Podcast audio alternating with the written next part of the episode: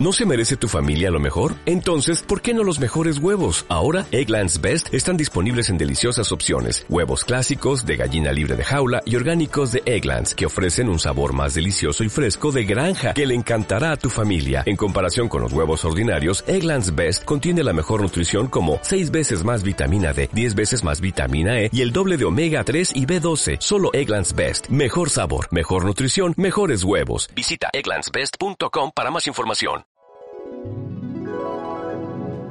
La lotería cortical, como toda lotería, hay muy pocos Dicen que la educación se demuestra en la mesa, pero sin duda también. Porque tú seguramente te ajustas a sus creencias, a su sistema. No cuesta ningún trabajo producir lo que llamamos No es lo que sentimos, sino cómo lo manejamos. Claro. Como un paciente que tenía muy nervioso que me decía, etc, etc, etc, como 16 veces,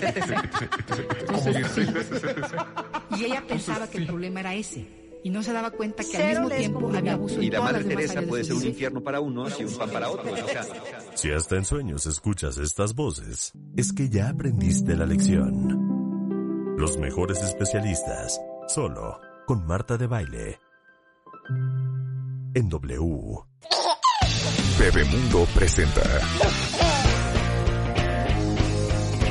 11.32 de la mañana en W Radio. Ahora sí agárrense todos los que son papás, porque Juan Pablo Arredondo es in the house, terapeuta familiar, conferencista, psicólogo, tiene más de 30 años de experiencia con niños y adolescentes, con adultos, con parejas, con familias, autor de varios libros que son bestsellers en México. Y hoy vamos a hablar de seis males en la educación actual en los niños. Y ya saben que Juan Pablo saca el mazo y a quien le toque. ¿eh? Entonces va a estar, va a estar fuerte, va a estar fuerte porque yo creo que nos va a quedar el saco a varios. Adelante, Juan Pablo. Pues bienvenidos todos ustedes. Es un placer siempre estar aquí contigo, con tu público, Marta, con, con Rebeca. Gracias, gracias por la invitación. Como siempre, pues si bien es cierto que los padres están cambiando su método de crianza todo el tiempo, pues también es verdad que muchos no saben cómo ponerle límites correctamente a los hijos y hoy tenemos perdida la brújula por completo respecto a lo que se debe y no se debe de permitir, respecto a lo que se hace y no se hace, respecto a si los traumamos o no los traumamos, si estamos siendo demasiado duros con ellos o demasiado laxos. Y bueno, en ese sentido, pues tenemos perdida la brújula. Ponía yo de ejemplo siempre una mamá de un chavito de 14 años que me decía una vez, oye, Juan Pablo, pues tú qué, de veras, este, pues le sabes tanto a esto, te quiero hacer una pregunta y quiero que me digas si de veras, de veras, de veras está muy, muy mal que mi hijo de 14 años me pegue, ¿no? Entonces, a esos, así, a esos niveles, ¿no? O sea, Es esas historias, de verdad. eh, y son reales, Marta, en verdad que son reales. Eh, pues cuántas veces por no gritarle a nuestros hijos, por no gritarles, por no pegarles, por no ser rudos con ellos, pues dejamos que nuestros hijos pues eh, terminen haciendo lo que se les pega la gana, ¿no? ¿Quién de nuestro público, de tus cuentavientes, pues no sabe manejar la baja tolerancia a la frustración de sus hijos, creyendo que lo hacen de manera correcta, pero pues a la hora de la hora los hijos siguen increíblemente intolerantes. Eh, bueno, pues cómo hacer que podamos transmitirle a nuestros hijos buenas, buena autoestima. Pues todo esto es parte de la problemática que nos lleva estos errores garrafales en la educación de nuestros hijos, seis males que pues nos inundan y que pues están generando una situación de verdad con repercusiones incluso a nivel eh, social, a nivel cultural. O sea, pareciera que estamos hablando de poca cosa, Marta, pero creo que tú y yo coincidimos en que estos males de nuestro tiempo eh, están eh, generando las condiciones de que como sociedad muchas veces no queremos. Y es por eso que vamos a hablar de estos seis males de nuestro tiempo. El primero, indiscutiblemente, en el ranking número uno, top de hasta arriba, pues tenemos la falta de autoridad de los padres hacia los hijos. Evidentemente, la ausencia de los límites hacen que los niños crezcan pues muy consentidos, acostumbrados a imponer su criterio, a hacer lo que ellos quieren. Finalmente, algo que de verdad resulta sumamente complicado y es que no respetan pues absolutamente a nadie. El problema, Marta, de la falta de autoridad es, y lo explico siempre a través de un juego de palabras bastante absurdo, pero que me lo van a entender muy bien, es eh, ¿cómo un niño te va a hacer caso si no te hace caso? Para que tu hijo te haga caso, te tendría que hacer caso, porque si no te hace caso, no te va a hacer caso. La única manera de que te hiciera caso es si te hiciera caso. Pero como no te hace caso, pues no te hace caso. Eso es la autoridad. Educamos a nuestros hijos sin autoridad intentando que de verdad nos hagan caso, que de verdad los podamos guiar, que de verdad los podamos orientar, que de verdad le podamos poner límites. Pero los cuatitos resulta que a la clase en donde se enseña que nos tienen que pelar, no fueron o se quedaron dormidos. Y entonces, pues evidentemente no aprendieron a pelarnos. Y entonces los papás intentan eh, educar sin que los hijos de verdad le representen a ellos absolutamente nada. Y esto se deriva de uno de los problemas más graves que yo he detectado en el consultorio de hace muchos años para acá. Y es que muchos papás de hoy confunden el autoritarismo con la autoridad. Y como nadie quiere ser autoritario, está prohibido en el esquema mental de cualquier papá de hoy ser autoritario. Entonces, si yo eso lo confundo con autoridad, evidentemente dejaré de ser autoridad con tal de no ser autoritario. Lo que la gente no sabe y no entiende es que son dos cosas completamente distintas. Una cosa es ser autoritario, que sería, en términos muy simples, un exceso de autoridad intransigente, cerrado, eh, rígido, eh, impositivo, con malos modos, con malas maneras, eh, que no deja lugar a nada, y otra es ser autoridad. Recuerden que autoridad hay en todos lados. En un avión, pues está el capitán, el copiloto, la jefa de, de sobrecargos, los sobrecargos y el novato sobrecargo, ¿sí? Si estamos en un barco, si estamos en una escuela, está la directora, este, los coordinadores, los coordinadores de área, si estamos en una empresa, está el director general, los directores adjuntos. O sea, hay autoridad en todos lados. Y a veces creemos que ser autoridad en nuestra propia casa es como un delito, es como algo intransigente, es como algo precario, como algo eh, porfiriano, primitivo y arcaico. No, autoridad tiene que haber en todos lados. Y siempre uso yo, si me lo permites, la analogía del barco familiar. O sea, necesitamos transitar un barco familiar y ese barco familiar tiene un rumbo y ese rumbo tiene que ser llegar a un puerto. ¿Cuál puerto? El de los valores, el de los principios, el de la educación, el de la formación, el de la inteligencia emocional, el de la tolerancia a la frustración, el de el saber compartir, el de ser considerados, en fin, cualquiera que ustedes me digan. Y ese barco tiene que llegar allá. Si tú dejas a un niño de dos años conducir el barco familiar, ¿a dónde se va a ir? a jugar, a hacer berrinche, a que las cosas sean como él quiere. Si dejas a un niño de 8 años, se va a ir a los videojuegos, se va a ir a la flojera, se va a ir a apagar la cámara. Si pones a un adolescente, se va a ir a la fiesta, al rock and roll, al alcohol, a darse con quién sabe cuántas hombres o cuántas mujeres, porque para allá es para donde se dirigen. Si nosotros tenemos un barco familiar, tenemos que dirigir nuestro barco familiar para allá, siendo la autoridad. ¿Y qué es la autoridad? Dicho de forma muy simple, quién jerárquicamente está por arriba de otro. Y yo le pregunto a los cuentavientes, díganme por favor, opten por cualquiera de tres. Una, que en su casa ustedes manden. Dos, que en su casa sus hijos manden. O tres, que en su casa nadie mande. Ay, Dios. Ya, basta, Juan Pablo. ¿Por cuál se van? ¿No? Y hay papás que me dicen, porque nadie mande. Y le digo, eso se llama anarquía. Y en ningún lugar del mundo la anarquía ha funcionado. Porque además los anarquistas obedecen a alguien, que son a los jefes de anarquistas. Entonces también en la misma anarquía hay jerarquías y hay autoridades. Entonces hay que ser el capitán de nuestro barco. Si bien ustedes quieren dejar a sus hijos conducir de vez en cuando, es para allá. Y si te me desvías, ey, ey, ey, ey, chaparrito, vente para acá, es para allá. ¿Sí? Si tú lo haces con fuete, si tú lo haces con el potro salvaje, si tú lo haces a este, latigazos, tal vez estás siendo autoritario, ¿sí? Pero si tú lo haces, como dirían las abuelitas, como gente decente, pues evidentemente estás guiando a tus hijos por el camino correcto. Ahora, intentamos ser autoridad, Marta, una y otra vez, pero se nos olvida algo, que para ser autoridad tenemos que ejercerla. Y un papá que no ejerce su autoridad es un papá que difícilmente la tendrá, porque la única manera de ser autoridad es ejerciéndola. ¿Y cómo vas a ejercer tu autoridad? Garantizando y cerciorándote de que aquello que tú digas se haga o aquello que tú digas que no se haga, no se haga. No dije fuetazos, ¿verdad? No dije latigazos, no dije encarcelando en pozos a la gente, que eso sería autoritarismo. Estoy diciendo hacer que mi querubín haga pues lo que yo le pido que haga y garantizar que eso ocurra.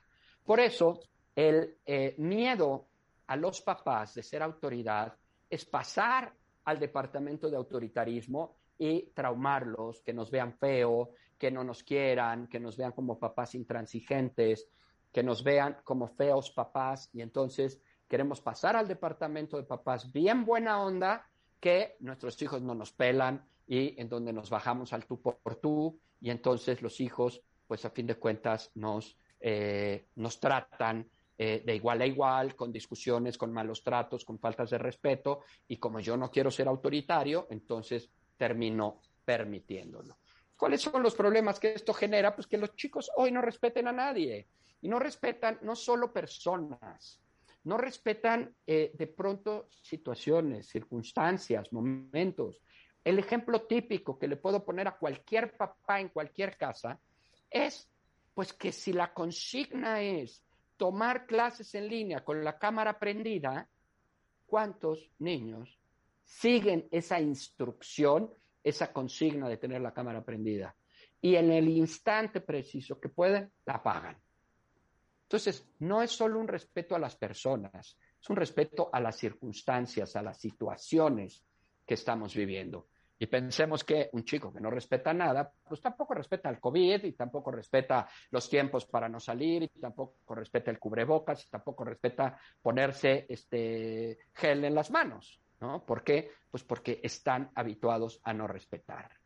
El segundo gran mal de nuestro tiempo y que pues también está en el top número dos de todas mis profundas investigaciones de mi experiencia, está la baja tolerancia a la frustración. Hoy por hoy enseñar a nuestros hijos a tolerar la frustración, a autorregularse, es una de las máximas claves para manejar la ansiedad y la frustración de los hijos. Si tú no logras que tus hijos se, autocontrolen, pues van a tender a ser adultos descontrolados. Ajá. Yo estoy convencido, ayer no me voy muy lejos, un chavo estrelleta marinera, deportista, buen estudiante, buen hijo, está que se jala los pelos, se quiere morir, ya no aguanta, tuvo crisis de ansiedad y está tomando y entrándole al alcohol con singular alegría porque esto ya no es tolerable para él.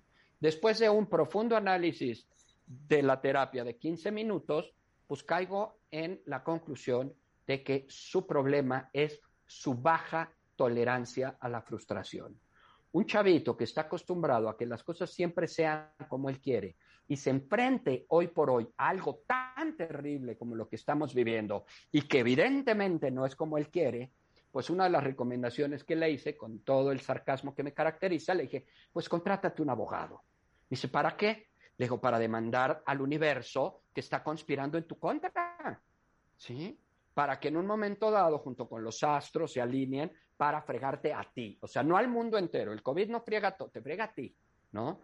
Y esto es resultado de su evidente baja tolerancia a la frustración. Es un chavo que no tolera que las cosas no siendo como él quiere. Por supuesto, esto genera pues que los chicos no aguanten estas cosas que son distintas a como ellos las quieren por como resultado de padres pues que solemos dar todo. Padres que estamos eh, complaciendo a nuestros hijos y, cubriendo sus necesidades y sus, necesidades y, sus gratificaciones de manera prácticamente inmediata y entonces ellos no aprenden o no han aprendido a tolerar la frustración. Literal, las cosas no siempre van a ser como ellos quieren. Y aquí se deriva de este eh, problema de baja tolerancia a la frustración pues estas claras diferencias que vivimos en los chicos entre responder y reaccionar. Cuando las cosas no son como nosotros queremos, Marta, nosotros podemos tener dos formas de actuar ante eso. Una es a través de reaccionar, es decir, con conductas impulsivas, desproporcionadas, berrinchudas, caprichosas, voluntariosas, agresivas, inadecuadas ante aquello que no es como nosotros queremos. O por el contrario, cuando algo no es como yo quiero, puedo tener una respuesta tranquila, ecuánime, proporcional, socialmente aceptada, verbalizada, prudente, deseable ante eso que no es como yo quiero. Esto quiere decir que claramente tenemos que enseñar a nuestros hijos a switchar las reacciones por respuesta. No es que no nos enfrentemos a que cosas no sean como nosotros queremos. Tenemos que aprender a responder a ello y no reaccionar con ataques de ansiedad, con ira, con agresión, con eh, ganas de mandar a todo el mundo al demonio, porque está el COVID y no nos deja hacer las cosas como queremos. Uno de los grandes, de verdad, eh, aprendizajes que necesitan nuestros hijos, proveniente de evidentemente nuestra enseñanza, es a responder en lugar de reaccionar. Eh, y esto, pues bueno, implica trabajar no solo en la capacidad adaptativa de los hijos, que es fundamental y más en una situación como la de ahora, sino también en sus mecanismos de aceptación a la condición del entorno. ¿Por qué pelear con el cobicho? En lugar de decir, esto es lo que hay y voy a ver qué hacemos con esto. Lo hemos platicado en tu programa, lo han repetido hasta el cansancio eh, y bueno, pues es algo que todos sabemos. El COVID es una oportunidad para lo que sea. Búscale el etcétera que se te ocurra para tomarlo como oportunidad o dos, tomarlo como un padecimiento en el que lo odias, lo aborreces y te quieres volver loco. Entonces, hay que enseñar a nuestros hijos a pues que las cuestiones sean oportunidades y no padecimientos. ¿Sí? Tercer mal de nuestro tiempo es el principio del menor esfuerzo. Nuestros chicos están acostumbrados a gratificar sus demandas y sus necesidades de manera inmediata. Es claro que esto tiene mucho que ver con la cultura de la inmediatez, con la comida rápida, con el Internet más rápido, los celulares más rápidos, con los microondas más rápidos, todo es rápido, ¿sí? Y eso es lo que nos está llevando a una dinámica en donde todo queremos que se nos satisfaga de manera inmediata. El problema es que a nuestros hijos de pronto no los estamos enseñando a saber esperar, ¿sí? Y esto implica esperar cualquier cosa, incluyendo que se pase el COVID, ¿no? Incluyendo que pueda salir, incluyendo que ya me vacunen, incluyendo que pues ya las cifras bajen, ¿sí? Y este saber esperar, pues no solo tiene que ver con el COVID, tiene que ver con si tú llegas a un restaurante y pides, o si yo te mando en este momento a hacer algo y que tú siempre postergas, siempre haces, o cuando tú quieres. Entonces, este principio del menor esfuerzo, de querer que las cosas sean como yo quiero, lo más rápido que quiero, cuando yo quiero, implica que yo voy a obtener lo más que pueda dando lo menos posible a cambio. Y eso implica que, pues evidentemente, no me esfuerzo. Los chicos, tú lo has visto, Marta, eh, seguramente en esta en gran empresa que tú tienes, pues te das cuenta que los chavos de hoy no quieren chambear. Si tú les exiges, tú les pides, si, tú, si ellos tienen que dar de más, siempre es un problema. Este, quieren rigurosa este, hora de salida, pero no quieren hora de entrada. Este, quieren que si les pides tantito más, pues ya te hacen jeta, ya te levantan los ojos, ya te dicen que ese no es tu trabajo, ya te dicen que eso finalmente no este, te lo pueden hacer porque necesitan más dinero. En fin, todo el tiempo están regidos por el principio del menor esfuerzo y por esta cultura de inmediatez, en donde quieren gratificar sus necesidades de manera inmediata. Por supuesto que el principio del menor esfuerzo, por un lado, nos lleva a pues grandes males de nuestro tiempo culturales. Por ejemplo, hay una impresionante, de verdad, impresionante decepción escolar, ¿no? Hoy las escuelas están sufriendo porque los chavos están saliendo. ¿Y por qué se salen los chavos? Sí, por cuestiones económicas, la pandemia, las clases en línea, pero es que antes los chavos se quejaban de que tenían que ir a la escuela y los chavos no querían ir a la escuela. Hoy los chavos se quejan de que no quieren clases en línea porque es aburrido, porque es cansado, porque pasan demasiado tiempo en pantalla. Claro, no sea jugando videojuegos, porque esos videojuegos no les cansan. Entonces, todo esto los lleva a que, por un lado, se esfuercen poco, y por otro lado quieran todo gratificado de manera inmediata. Es decir, eh, no saben esperar y ahí es donde yo siempre he dicho que, por ejemplo, uno de los grandes elementos que han incrementado los niveles de drogadicción y alcoholismo es justamente estos dos factores conjugados. Es decir, tenemos por un lado la baja tolerancia a la frustración y tenemos por otro lado la cultura de la inmediatez. Y entonces, ¿qué pasa con un chavo que se siente depre? Pues se pone jarra y entonces se le olvida y se anestesia. Alguien que está bajoneado, le dices, ve a terapia, haz ejercicio, haz yoga, este, mira, pon de tu parte, tienes que empezar a hacer dieta, aliméntate bien, duerme a tus horas. Y el chavo de junto le dice, no, no seas bruto, tómate esta pastilla y en tres minutos te vas a sentir increíble pues es obvio que el chavo se va a ir por esa pastilla que en tres minutos lo hace sentir increíble. ¿sí? Los, las, el tema de ansiedad es que la marihuana me relaja. Entonces, en lugar de buscar mecanismos a través de los cuales te relajes y de encontrar esos espacios donde trabajes con tu tolerancia a la frustración de que las cosas no están siendo como tú quieres y tienes que tener respuestas apropiadas, en esos casos, pues mejor te echas un churro de marihuana y entonces resulta que así, pues ya me relajé. Pero como esto me va a generar mucha más ansiedad, entonces regreso a pues este consumo de marihuana que me vuelve a, a relajar y entonces así me voy forever and ever por los siglos de los siglos, relajándome con la marihuana. Tú y yo sabemos que lo que menos necesitan y en lo que más experto se convierte un consumidor de cualquier sustancia inapropiada es en pretextos para consumirla. Y ese es uno de ellos. Claro. Con esto vamos a hacer una pausa para que agarren aire por si les aire Regresamos con dos puntos más. Hablando de los seis grandes males en la educación actual de los niños en W Radio. No se.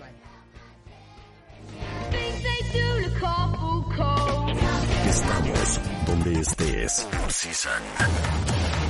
Escucha todos nuestros playlists y contenidos en Spotify. Búscanos como Marta de Baile. Marta de Baile Goes Global.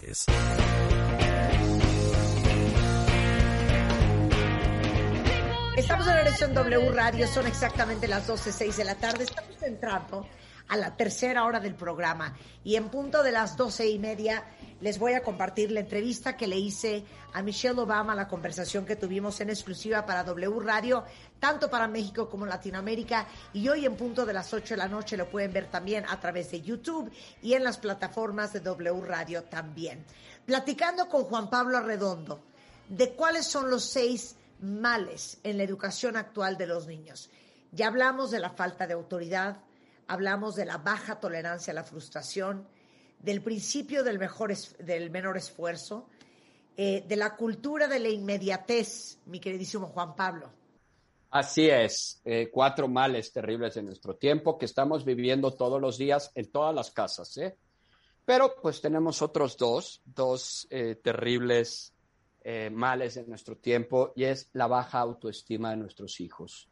El problema es que pensamos que la autoestima para los chicos es algo que, como son muy bien plantados y tienen un carácter fuerte, que en el, en el eh, vocabulario juan pableano, eh, el carácter fuerte es tener un genio de la fregada. Eh, entonces, como son chavos que están muy exigentes, muy demandantes, que te exigen y te ponen frente a ti, este, levantándote la cara, así como retándote y demás, sentimos que son chicos seguros, que son chicos confiados, que son chicos que tienen una buena autoestima. Y la realidad de esto es que eh, no, son, como lo he dado yo en llamar, son eh, pequeños corderos disfrazados de lobos. Lobos que avientan toda la agresión hacia afuera, pero en realidad por dentro, en verdad, son pobres corderitos. Son bebés. Eh, bebés con miedo, chiquitos, cositas lindas, mis niños. Y cuando se tienen que enfrentar a algo que no es tú o el papá o la mamá o el hermano, que están súper empoderados, son verdaderamente frágiles, son verdaderamente débiles, son propensos, son vulnerables. Hemos tenido chavos que te gritan, que te avientan, que te rompen cosas, pero cuando la niña que les gusta les dice que no o no le algo peor, ¿no? Porque bueno, que una niña te diga que no, pues es algo feo, pero que no te conteste un mensaje, híjole, eso sí, que te dejen visto e ignorado, pueden ser verdaderas tragedias que rompen a cualquier chavo, hombre o mujer, porque su estructura de personalidad no está sólida, está simplemente siendo regido por este principio del menor esfuerzo, esta cultura de la inmediatez, este buscar solamente que las cosas se me gratifiquen, pero no estoy sólido, no estoy firme, no estoy fuerte conmigo mismo. La poca valoración y el poco amor propio hace que los chicos sean muy vulnerables y sean muy propensos a influencias negativas. Partimos de un hecho, Marta, Rebeca, que absolutamente nadie que se quiera se va a hacer daño nadie que se quiera se va a exponer a cosas que pues le conflictúen o que le generen algún malestar. La gente que se quiere, que se respeta, que se valora, es gente que sabe ponerle límites a los demás, porque yo no voy a permitir que por tu deseo, por tu necesidad o por tu influencia, tú me friegues a mí. Claro. Lo que pasa es que el autoestima de un niño joven está todavía en proceso de desarrollo. Por supuesto. Pero, pues estamos hablando de un niño, estamos hablando de un joven, pues también estamos hablando de un adulto, que tenemos chavos de 28, 30, 32 años, porque vienen siendo criados a través de estos sistemas a los que yo me estoy refiriendo. Que por supuesto yo no soy fatalista ni estoy diciendo que el mundo mundial del universo universal se gesta en estos eh, esquemas, en estos escenarios.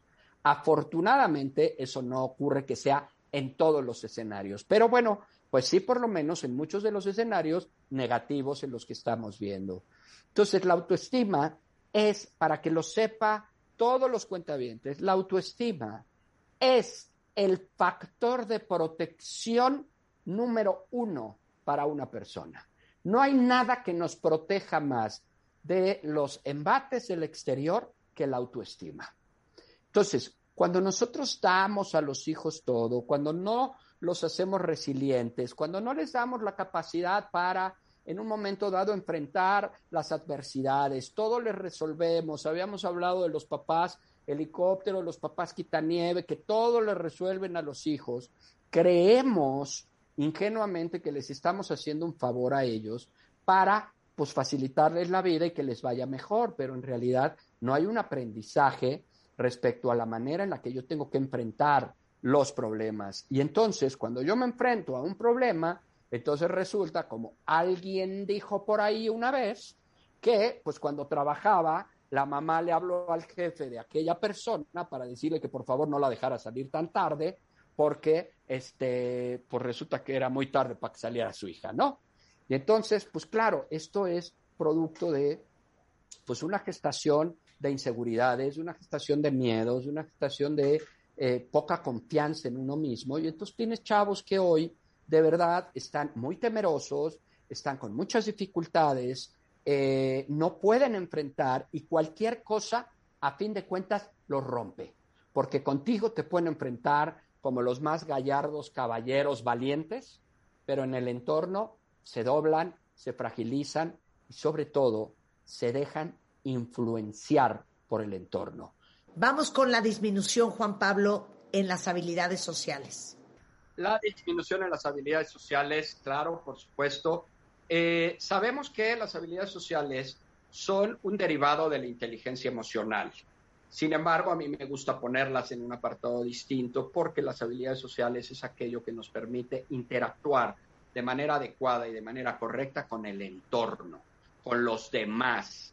Y es a través de la forma en la que yo me vinculo con mis cuestiones de identificación eh, con eh, los demás, la parte de la empatía, las habilidades sociales básicas, por favor, gracias, con permiso, buen provecho, esta parte de ser educado y que los chavos pues de pronto ya realmente eh, le dan mucha importancia a mostrarse, como decían antes, educaditos, la parte de la comunicación, saber expresar, dejar de contestar con monosílabos, de decir no sé, de decir me vale, de todas estas frases X, por ejemplo, que todo está, ¿cómo estás bien? Eh, ¿Cómo te fue? X.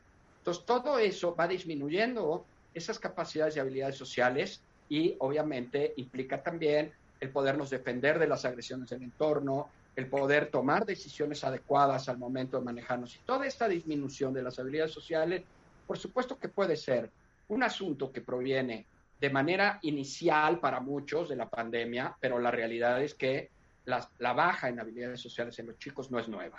Esto es algo que se ha venido gestando desde hace mucho tiempo. Eh, los niños, de pronto, ya un papá, lo hemos oído, que dice, si no quiere saludar, que no salude. Si no quiere hablarle a los demás, que no le hable a los demás. Si no quiere interactuar, que no interactúe.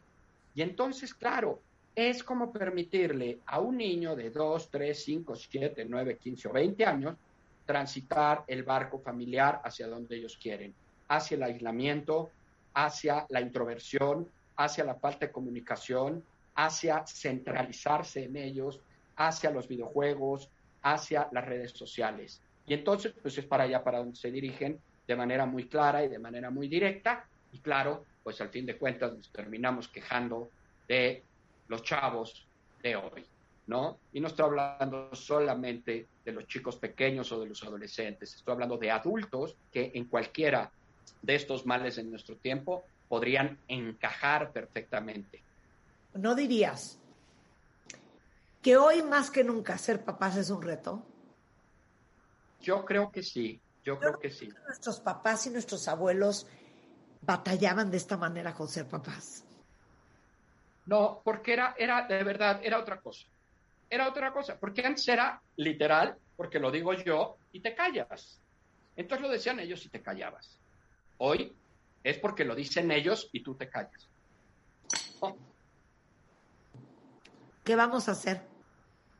Eh, trabajar en los males de nuestro tiempo para corregirlos. De verdad, yo estoy muy asustado con lo que está pasando con, la sociedad en general, ¿no? con las vinculaciones, con eh, esta baja tolerancia a la frustración, con esta baja autoestima. Llegan chavos, hombres, mujeres, de verdad quebrados por situaciones que no pueden manejar y pues tú lo sabes, lo hemos venido hablando todo este tiempo, que el tema de la ansiedad, de los ataques de pánico, de la depresión, eh, de los intentos suicidas, de los eh, del cutting, que se cortan eh, a diferentes edades. Todo esto pues, es resultado justamente de no solo la pandemia. Yo quiero de verdad ser completamente claro, no es solo la pandemia, cuando la pandemia llegó, esto ya estaba. Creo que ahora solo se incrementaron, se acrecentaron los problemas que ya estaban, pero que incluso en muchos casos los papás ni siquiera los veían, porque no convivían con sus hijos. Y hoy dicen, es que se la pasa encerrado todo el día. Es que antes de la pandemia también se la pasaba encerrado todo el día, pero no lo veías. ¿Sí? Claro, claro, totalmente. Juan Pablo Redondo los puede ayudar tanto, cuentavientes. Él ve niños, ve adolescentes, ve adultos, ve parejas y ve familias. Eh, está en la Ciudad de México. Les voy a pasar su WhatsApp directamente. Es 5527 16 38 47. 5527 16 38 47. Igualmente ahorita lo pongo en Twitter pero es JP Arredondo H en Twitter y Juan Pablo Arredondo H en Facebook. Juan Pablo, como siempre, un placer hablar contigo. Un placer también para mí y pues bueno, les envío un gran abrazo. No, y, y no platicamos de estas cosas para dejarlos devastados. platicamos de estas cosas para que todos nos demos cuenta de, de todavía la mucha chamba que tenemos que hacer y la oportunidad que tenemos de corregir. Muchas gracias. Y me dejas agregar algo. Estos elementos que de pronto parecieran un bien para nuestros hijos porque somos papás bien buena onda, de verdad les hacemos mal con esto. 100%. Gracias, Juan. Un abrazo. Bueno, pausa.